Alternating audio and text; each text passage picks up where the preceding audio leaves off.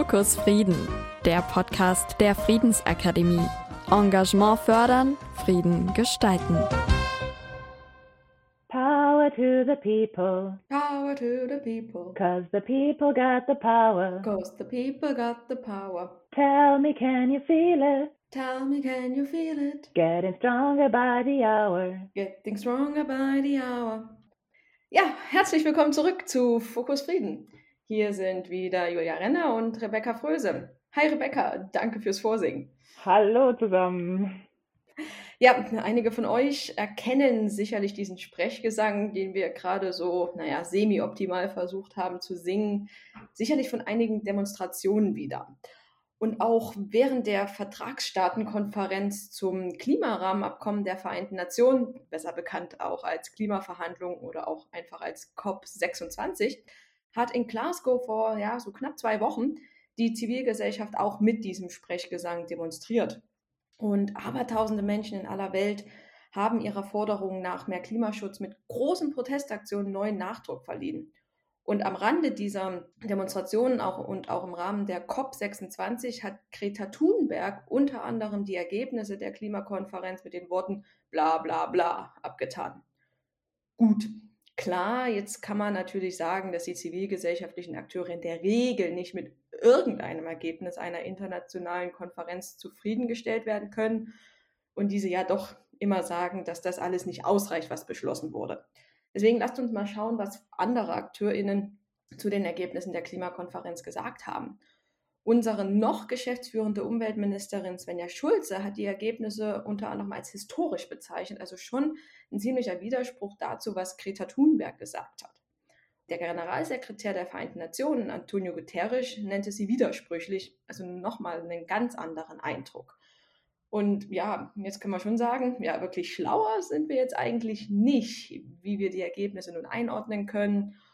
Und genau aus diesem Grund, weil wir uns eben nicht so ganz sicher sind, wie wir die Ergebnisse nun einordnen können, haben wir uns heute jemanden eingeladen, die selber vor Ort in Glasgow war, um uns ein paar doch direktere Einblicke zu geben, welche Themen dieses Jahr auf der Konferenz besonders relevant waren und ja auch, wie sie die Ergebnisse einordnet. Ja, wir haben heute Dr. Andrea Schapper zu Gast. Andrea ist Senior Lecturer für internationale Politik an der Universität Stirling in Schottland. Sie hat in Bremen an der International Graduate School of Social Sciences promoviert und forschte und lehrte danach an der Uni Darmstadt, der Uni Duisburg-Essen und auch in Berlin und Potsdam. Wir haben sie heute als Expertin für Menschenrechte eingeladen, insbesondere im Bereich Umwelt und Klima denn das ist ihr aktueller Forschungsschwerpunkt. Insbesondere wollen wir heute über Menschenrechte auf den internationalen Klimaverhandlungen reden, die vor nun gut zwei Wochen zu Ende gegangen sind. Andrea, ich freue mich, dass du hier bei uns im Podcast bist. Herzlich willkommen. Herzlichen Dank für die Einladung. Ich freue mich sehr, heute dabei zu sein.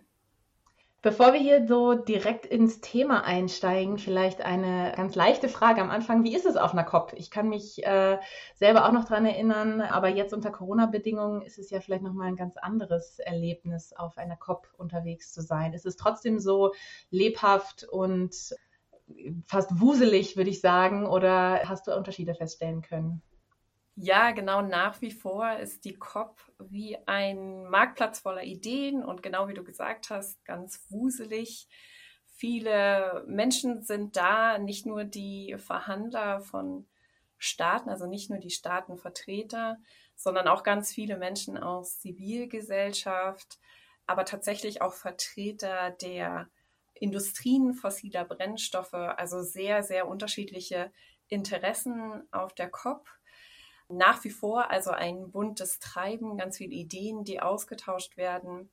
Aber dieses Jahr war auf jeden Fall ein großes Problem, dass nicht alle, die gern teilnehmen wollten und insbesondere die, deren Stimmen wir hören sollten, wenn wir für mehr Klimagerechtigkeit stehen, eben nicht teilnehmen konnten. Und das betrifft im Prinzip Vertreter verschiedener Staaten, gerade der pazifischen Inselstaaten, aber auch Vertreter der Zivilgesellschaft. Und der Grund dafür waren einerseits äh, die Corona-Regeln, die die Regierung von Großbritannien aufgestellt hatte, die es sehr schwer gemacht hat, für einige Teilnehmer mit dabei zu sein. Die ähm, Regierung Großbritanniens hat ein sogenanntes Ampelsystem, in dem Vertreter von verschiedenen Ländern, wenn sie jetzt einreisen wollen nach Großbritannien, äh, verschiedene Tage in Quarantäne gehen müssen, wenn sie äh, an den Verhandlungen teilnehmen wollen, wenn sie hier im Land angekommen sind.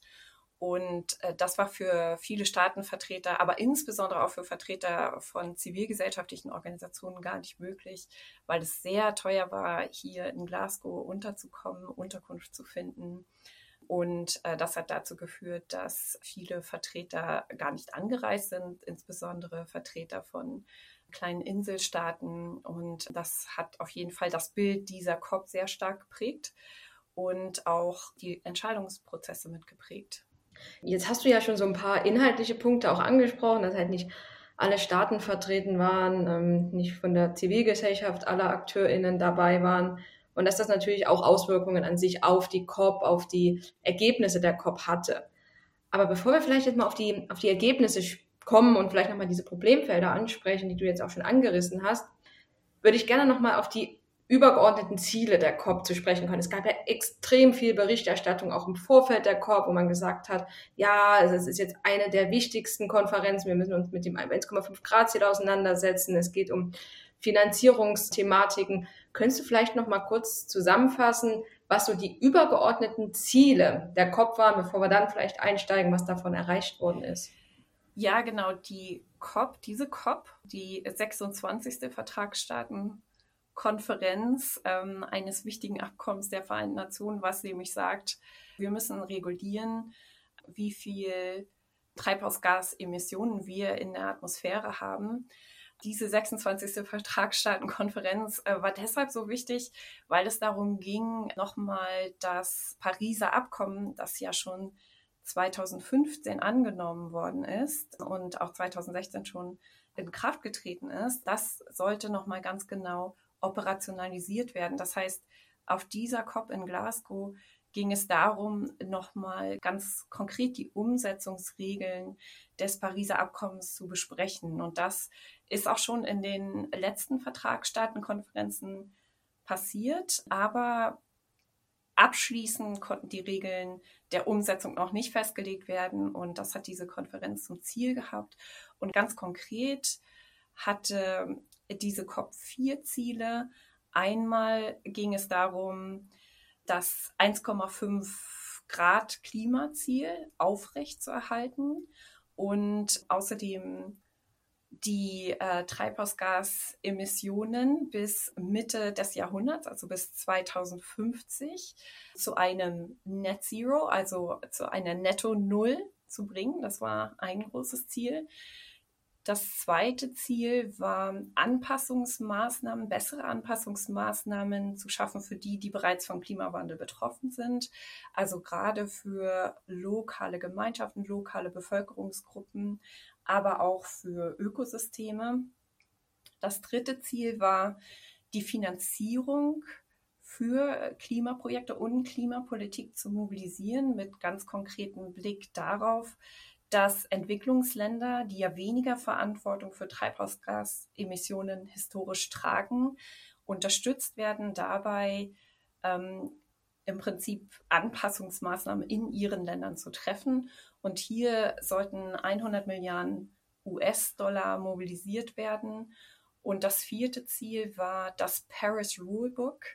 Das sind die ganz konkreten Umsetzungsregeln des Pariser Abkommens äh, zu beenden, zu vervollständigen und da auch ganz besonders Partnerschaften, neue Formen von Partnerschaften zwischen Regierungen, zwischen Zivilgesellschaft und zwischen privaten Unternehmen zu schaffen.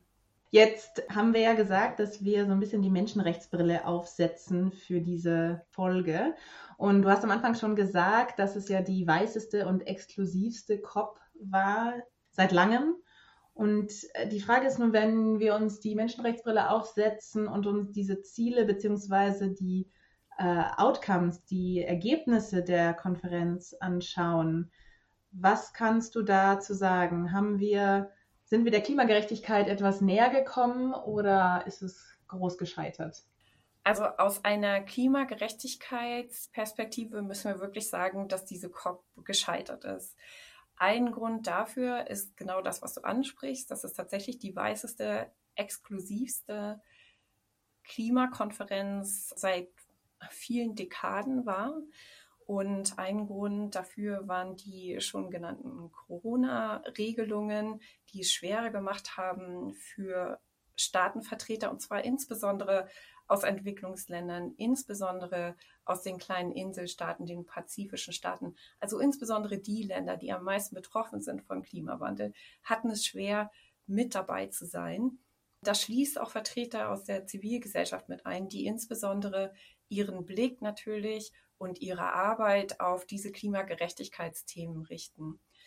Als Konsequenz daraus sind einige der Ziele, die ich auch beschrieben habe, eben nicht erreicht worden. Und ähm, hier müssen wir insbesondere nennen, dass die Entwicklungsländer, die sich zusammengetan haben in einer G77-Gruppe, also der G77, 77 Entwicklungsländer plus China, haben gefordert, einen Finanzmechanismus einzurichten für Loss and Damage, also eine Kompensierung für die Schäden, die in Entwicklungsländern bereits aufgetreten sind. Und diesen Finanzmechanismus hätten ganz stark natürlich auch die pazifischen Inselstaaten unterstützt, die insbesondere von den Folgen des Klimawandels schon lange sehr stark betroffen sind. Und diesen Finanzmechanismus zum Beispiel, darauf konnten sich jetzt die Staaten nicht einigen. Also den wird es nicht geben ganz enttäuschend im, im Text, also im Glasgow Climate Pact, so heißt der Text, das Abkommen, was aus der Konferenz entstanden ist, heißt es jetzt einfach nur, dass es weitere Diskussionen darüber geben wird. Das ist ein Ziel, was nicht erreicht worden ist. Insbesondere wichtig aus einer Menschenrechtsperspektive waren auch die sogenannten Marktmechanismen, die unter Artikel 6 des Pariser Abkommens diskutiert worden sind und wo in Glasgow noch die Implementierungsregeln konkretisiert werden sollten. Was hier besonders wichtig ist zu wissen, ist, dass Industrieländer ihre Zusagen zu Treibhausgasemissionen über solche marktbasierten Mechanismen handhaben können. Das heißt, Sie könnten sich beispielsweise dazu entscheiden, ein Projekt in einem Entwicklungsland zu fördern, also finanziell zu fördern, was dazu beiträgt, äh, Kohlenstoff, Kohlenstoffdioxid oder andere Treibhausgase abzubauen. Beispiele dafür sind hydroelektrische Dämme als erneuerbare Energieprojekte oder auch Forstprojekte, Wälder dienen ja als Kohlenstoffspeicher und das sind auch solche Projekte, die unter die marktbasierten Mechanismen fallen.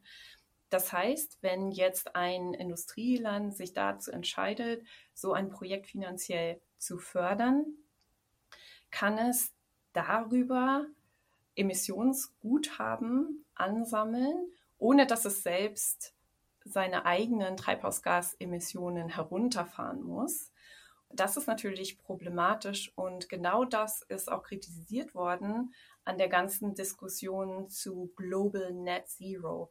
Global Net Zero, also ein sozusagen eine globale Netto Null zu schaffen in Treibhausgasemissionen, würde heißen, dass nicht alle Länder tatsächlich auch ihre Treibhausgasemissionen reduzieren, sondern dass einige Länder das nur über die Finanzierung solcher Projekte machen und ähm, damit ein sozusagen Emissionsguthaben ansammeln.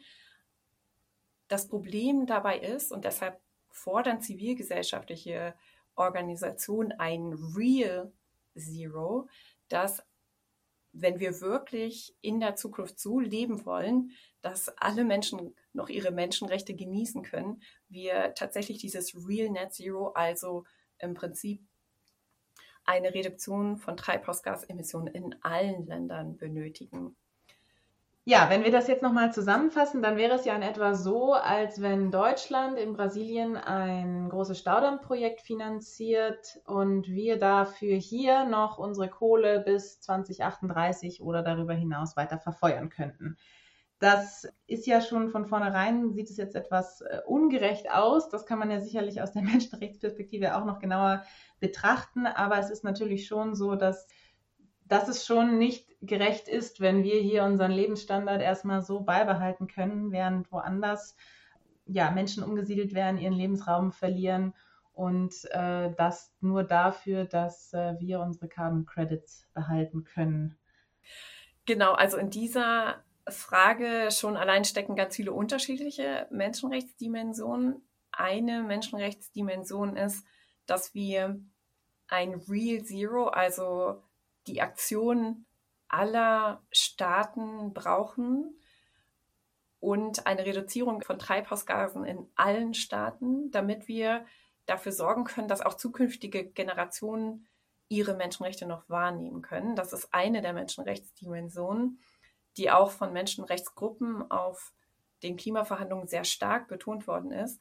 Eine andere Dimension ist, dass die Umsetzung dieser Projekte, beispielsweise du hast erwähnt, dass Deutschland jetzt einen Staudamm in Brasilien fördern könnte, diese häufig groß angelegten erneuerbaren Energieprojekte auch sehr häufig zu Menschenrechtsverletzungen auf der lokalen Ebene führen können, indem zum Beispiel Menschen zwangsweise umgesiedelt werden, indem sie Zugang zu Wasser verlieren vor Ort, also beispielsweise zu dem Fluss, der gestaut wird, indem sie Zugang zu ihrem traditionellen Land verlieren und kulturelle Rechte nicht mehr wahrnehmen können, indem sie beispielsweise jetzt aus der Sicht indigener Völker betrachtet nicht teilhaben können an Entscheidungen, die sie selbst letztendlich, sie selbst, ihre Lebensweise betreffen. Und das ist auch problematisch aus einer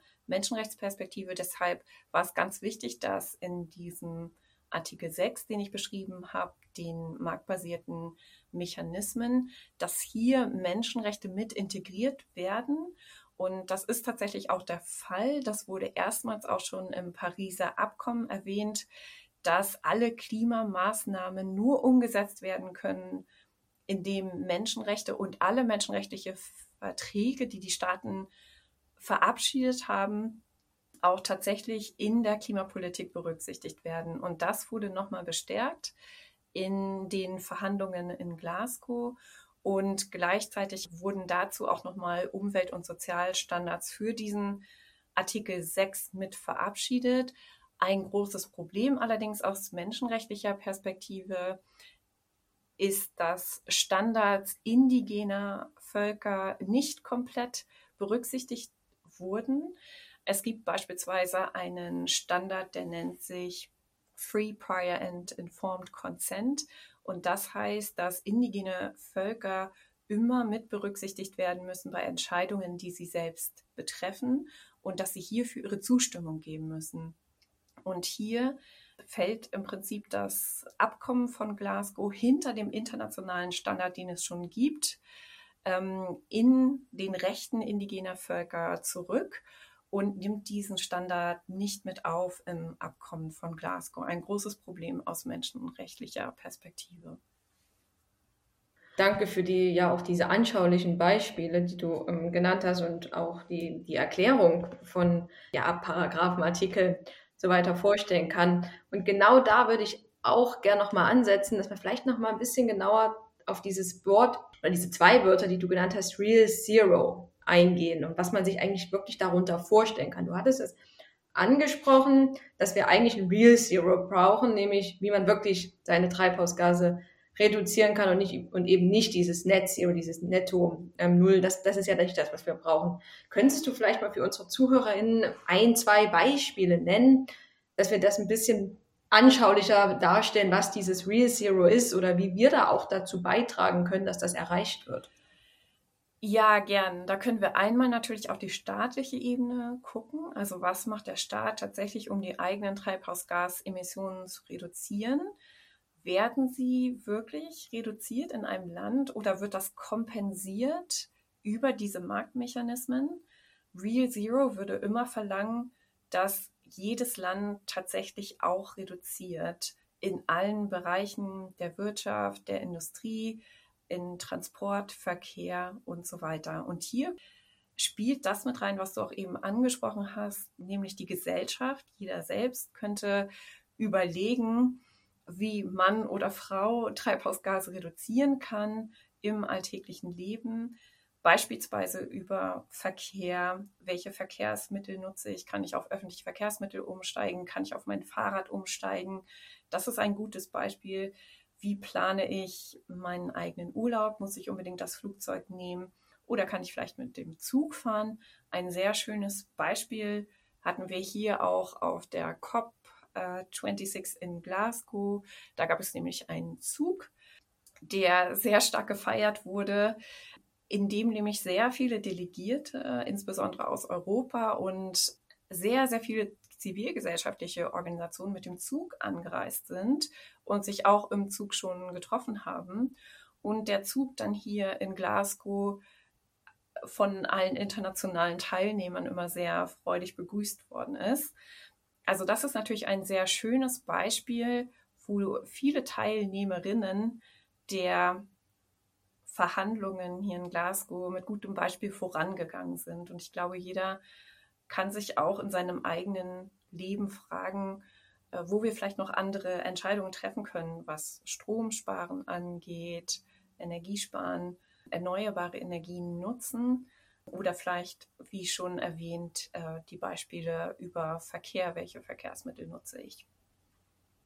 Jetzt war ja eine, eine der Diskussions- oder der Kritikpunkte an diesen Berechnungen auch, ähm, und bei dir klang es ja auch schon an, das sogenannte Double Counting, also das Emissionsguthaben, die die Länder sich anrechnen lassen können, dass die nicht doppelt gerechnet werden. Also einmal auf das Guthaben des Landes, was vielleicht dafür zahlt, und auf das Guthaben des Landes, in dem es stattfindet. Das war auch was, was ja von den zivilgesellschaftlichen Organisationen ähm, vielfach angemerkt wurde, dass es da immer noch keine klare Regelung gibt. Gibt es da Fortschritte, die jetzt in Glasgow beschlossen wurden? Es gibt in der Hinsicht keine nennenswerten Fortschritte. Das Double Counting ist genau das Problem dieser Marktmechanismen. Es gibt keine ganz klaren Regeln, die das in Zukunft verhindern werden. Die zivilgesellschaftlichen Organisationen, die sich jetzt auch ganz stark für Klimagerechtigkeit und für Menschenrechte einsetzen, sagen, solange wir marktbasierte Mechanismen haben, werden wir auch das Problem des Double Countings haben. Das heißt, die eher radikalen Organisationen wären dafür gewesen, auch aus einer menschenrechtlichen Perspektive, die Marktmechanismen ganz abzuschaffen und Staaten dazu zu zwingen, in Richtung Real Zero tatsächlich auch zu arbeiten. Aber solange Net Zero und Marktmechanismen Teil dieser, dieses Vertrages von Glasgow auch bleiben und ja auch verankert sind im Pariser Abkommen, wird es auch leider immer Möglichkeiten des Double Countings geben. Das heißt, wir bräuchten viel tiefgreifendere Veränderungen, wenn wir in Richtung Real Zero in Zukunft blicken wollen. So, jetzt haben wir Julia leider gerade auf dem Weg im Internet verloren, könnte man sagen. Aber wir machen jetzt trotzdem mal gerade weiter. Vielleicht schafft sie es ja nochmal dazu zu kommen. Ansonsten bleiben wir jetzt hier noch zu zweit übrig. Aber ähm, genau, bringen das zu einem guten Ende. Zurück zum Thema. Du hattest ja gerade schon darüber gesprochen, dass Wording, also die Wortwahl in dem Vertragstext immer eine relativ große Rolle spielt. Und das ist ja nicht nur der Fall bei Global Net Zero, also dem Netto Null oder dem tatsächlichen Real Zero, dem tatsächlichen Null, sondern auch an anderer Stelle, zum Beispiel als es um den Kohleausstieg ging. Möchtest du dazu noch was sagen? Ja, sehr gern. Das ist nämlich im Abkommen von Glasgow ein sehr wichtiger Punkt gewesen, der auch sehr viel diskutiert worden ist. Das ist das erste Abkommen, das wir haben im Klimabereich, das tatsächlich den Kohleausstieg direkt anspricht und sagt, wir wollen auch keine Subventionen mehr für weder für Kohle noch für fossile Brennstoffe. darüber wurde in den letzten Minuten, tatsächlich in den letzten Minuten, bevor das Abkommen von Glasgow verabschiedet worden ist, sehr, sehr heftig diskutiert. Und einige Minuten vor Abschluss der Verhandlungen hat tatsächlich Indien nochmal dieses Wording, was du angesprochen hast, verändert. Zunächst stand im Verhandlungstext, ähm, war die Rede von einem Phase-out of Coal and Fossil Fuel Subsidies, also im Prinzip die äh, Subventionen für Kohle und fossile Brennstoffe zu einem Ende zu bringen. Und das ist in den allerletzten Minuten auf eine Initiative von Indien hin verändert worden, von einem Phase-out in ein Phase-down, also von einem Ausstieg in eine Reduzierung. Und hier spielt natürlich die Wortwahl eine ganz, ganz erhebliche Rolle. Das ist auch vielfach in den Medien diskutiert worden. Aus meiner Sicht ist es viel zu positiv diskutiert worden, weil in den Medien sehr stark darauf hingewiesen worden ist, dass hier zum ersten Mal überhaupt von der Reduzierung fossiler Brennstoffe und einem Ausstieg gesprochen worden ist. Ein Phase Down ist nicht das gleiche wie ein Phase Out und deswegen denke ich, dass wir das auch doch noch sehr kritisch betrachten sollten und dass es nicht den Zweck erfüllt und deshalb tatsächlich am Ende nicht positiv bewertet werden sollte, so wie es in den Medien vielfach geschehen ist. Indien hatte dabei Unterstützung von China und im letzten Moment ähm, haben die das sehr strategisch nochmal verändert in der Sprache. Und weil da die Konferenz schon verlängert worden war und die Staaten auch tatsächlich zu einem Abschluss kommen wollten, und es wichtig war auch noch ein gemeinsames Abkommen zu verabschieden in Glasgow, hat man dem dann letztendlich zugestimmt, was aber sehr unterschiedliche Reaktionen bei den Staaten und auch bei Alok Sharma, der der äh, COP26 President war, der sehr emotional betroffen war, weil das ein großes Ziel war, den Kohleausstieg hier tatsächlich zu verankern. Tatsächlich haben wir am Ende aber nur ein Phase Down, also eine Reduzierung fossiler Brennstoffe und Subventionen ähm, im Bereich Kohle beispielsweise. Das klingt nach einer Aufweichung der Ziele in letzter Minute. Ähm, wenn ich jetzt nochmal den Bogen zurückschlage zu den vier Zielen, die du am Anfang genannt hast, welche davon wurden denn jetzt erreicht? Ja, ich kann nochmal vielleicht ganz kurz die Ziele nennen. Das erste Ziel war die Netto Null in Treibhausgasemissionen bis 2050 und auch das 1,5 Grad Ziel des Pariser Abkommens aufrechtzuerhalten. Dieses Ziel ist komplett gescheitert aus meiner Sicht. Einerseits, weil wir eben nur diese Sprache von Face Down, also von Reduzierung haben bisher im Vertragstext. Andererseits, weil die Staaten zu wenig Zusagen tatsächlich gemacht haben zur Treibhausgasreduzierung. 1,5 Grad, das ist das erklärte Ziel des Pariser Abkommens. Wenn wir jetzt umrechnen, was die Staaten bisher für Zusagen gemacht haben, sind wir noch bei einer globalen Erderwärmung von 2,4 Grad.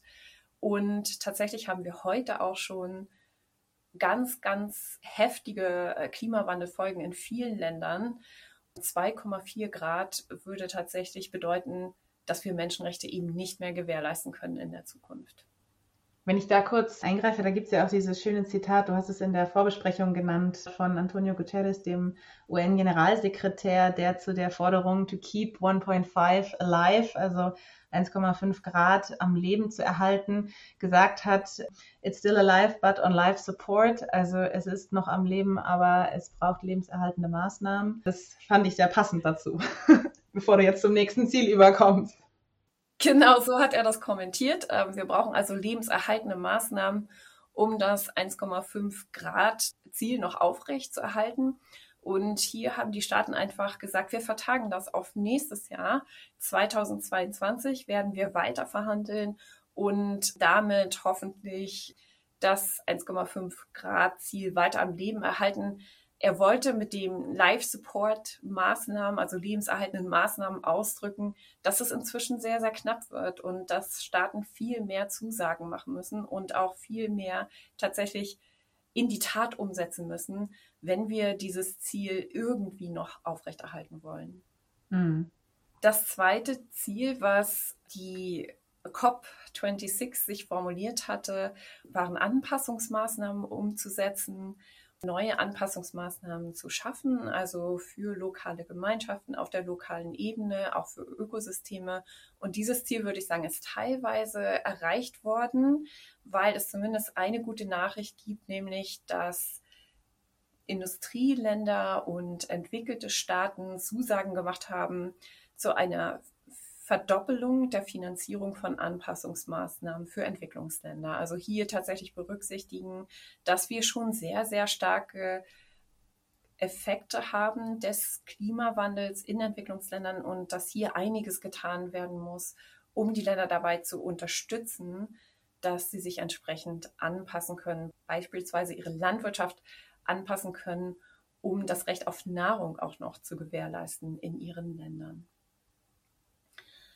Das dritte Ziel war Finanzierung zu mobilisieren. Und hier war ganz konkret die Rede von 100 Milliarden US-Dollar pro Jahr, die mobilisiert werden sollen und die Entwicklungsländern insgesamt zur Verfügung gestellt werden sollen, um mit äh, Klimawandelfolgen umzugehen, also um weiter Programme der Mitigation, also der Vermeidung umzusetzen, der Anpassung umzusetzen, aber auch Loss and Damage, also sozusagen Kompensierung für die Schäden in den Ländern, in Entwicklungsländern auszugleichen. Äh, diese Finanzmobilisierung hat nicht stattgefunden. Es haben zwar einige Länder Zusagen gemacht, also ähm, ganz interessant, die Zusagen, die verschiedene Länder gemacht haben. Die USA haben Zusagen gemacht, Großbritannien hat Zusagen gemacht, aber insgesamt haben wir eben nicht dieses 100 Milliarden US-Dollar-Ziel erreicht und Staaten haben gesagt, wir werden das frühestens 2023 erreichen können. Das vierte Ziel war die Implementierungsregeln des Pariser Abkommens zu finalisieren. Hier das Ziel, würde ich sagen, ist erreicht worden. Wir haben also dieses Paris Rulebook, das ist jetzt vervollständigt. Wir haben alle Implementierungsregeln des Pariser Abkommens verhandelt und verabschiedet. Aus einer menschenrechtlichen Perspektive hatte ich ja schon gesagt, dass hier zwar Menschenrechte in den Umsetzungsregeln mit enthalten sind, aber nicht genügend, insbesondere nicht für indigene Bevölkerungsgruppen, die sehr stark von Klimawandel, aber auch sehr stark negativ von Klimaprojekten betroffen sind. Ja, vielen Dank für diese Übersicht, auch wenn sie natürlich eher, naja, mäßig bis schlecht ausgefallen ist. Kann man denn irgendwas Positives noch über die COP sagen? Was aus meiner Sicht positiv ist, auch aus einer Klimagerechtigkeitsperspektive, war zu sehen, wie viele Menschen jetzt außerhalb der Staaten, die in den Verhandlungen also wirklich im Verhandlungsraum sitzen und dort Entscheidungen treffen. Positiv war die Mobilisierung vielleicht auch außerhalb der Verhandlungen für Klimagerechtigkeit.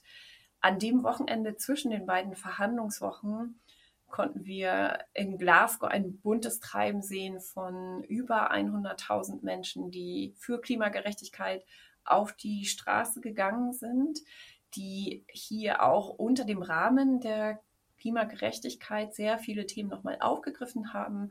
Beispielsweise Loss and Damage, dass wir eben Kompensierung brauchen, weil wir als Industrieländer eine historische Verantwortung haben für Klimawandel und weil wir hier den Entwicklungsländern, insbesondere auch zum Beispiel die kleinen Inselstaaten, helfen müssen und diese unterstützen müssen und es auch aus einer Gerechtigkeitsperspektive sehr wichtig ist, dass wir hier einiges liefern. Also diese Loss and Damage Finanzmechanismus, den ich eingangs schon mal erwähnt hatte, den hat es ja nicht gegeben. Das war auch ein Grund, warum Zivilgesellschaft äh, sehr stark protestiert hat und gesagt hat, äh, das können wir so eigentlich nicht machen. Und wir als Zivilgesellschaft stimmen nicht mit dem überein, was die Staaten hier verabschiedet haben.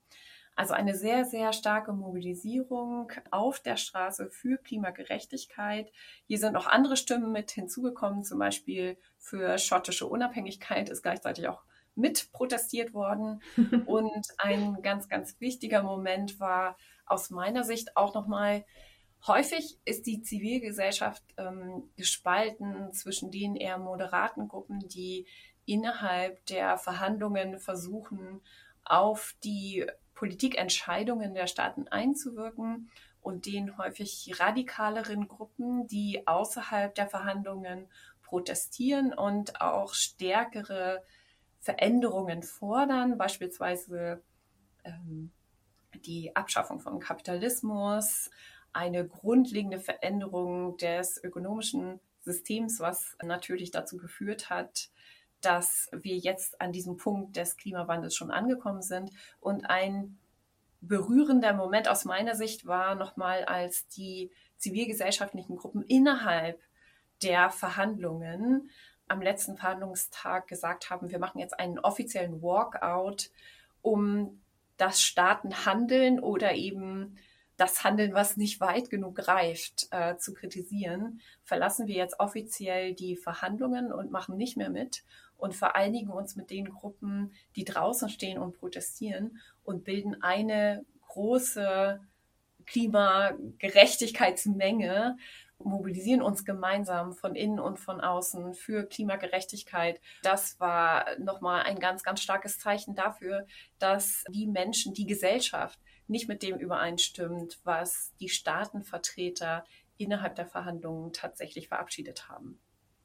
Ja, vielen Dank für dieses für diesen positiven Ausblick, also dass wir trotz der mäßig erreichten Ziele doch mit einer gestärkten Zivilbevölkerung aus dieser COP herausgegangen sind. Das ist ja auch schon ein kleiner Lichtblick sozusagen auf die nächste COP im nächsten Jahr.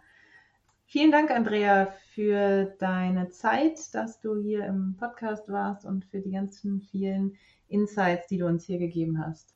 Ja, vielen Dank. Äh, mir hat das sehr viel Spaß gemacht und Dankeschön für die Einladung. Toll, dann tschüss. Tschüss.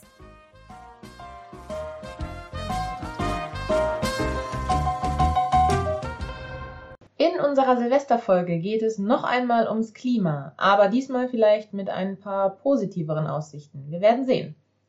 Wir sprechen nämlich mit Maike Scheffold vom Institut für Ökosystem und Fischereiwissenschaften an der Universität Hamburg zu der schönen Frage, können Wale das Klima retten?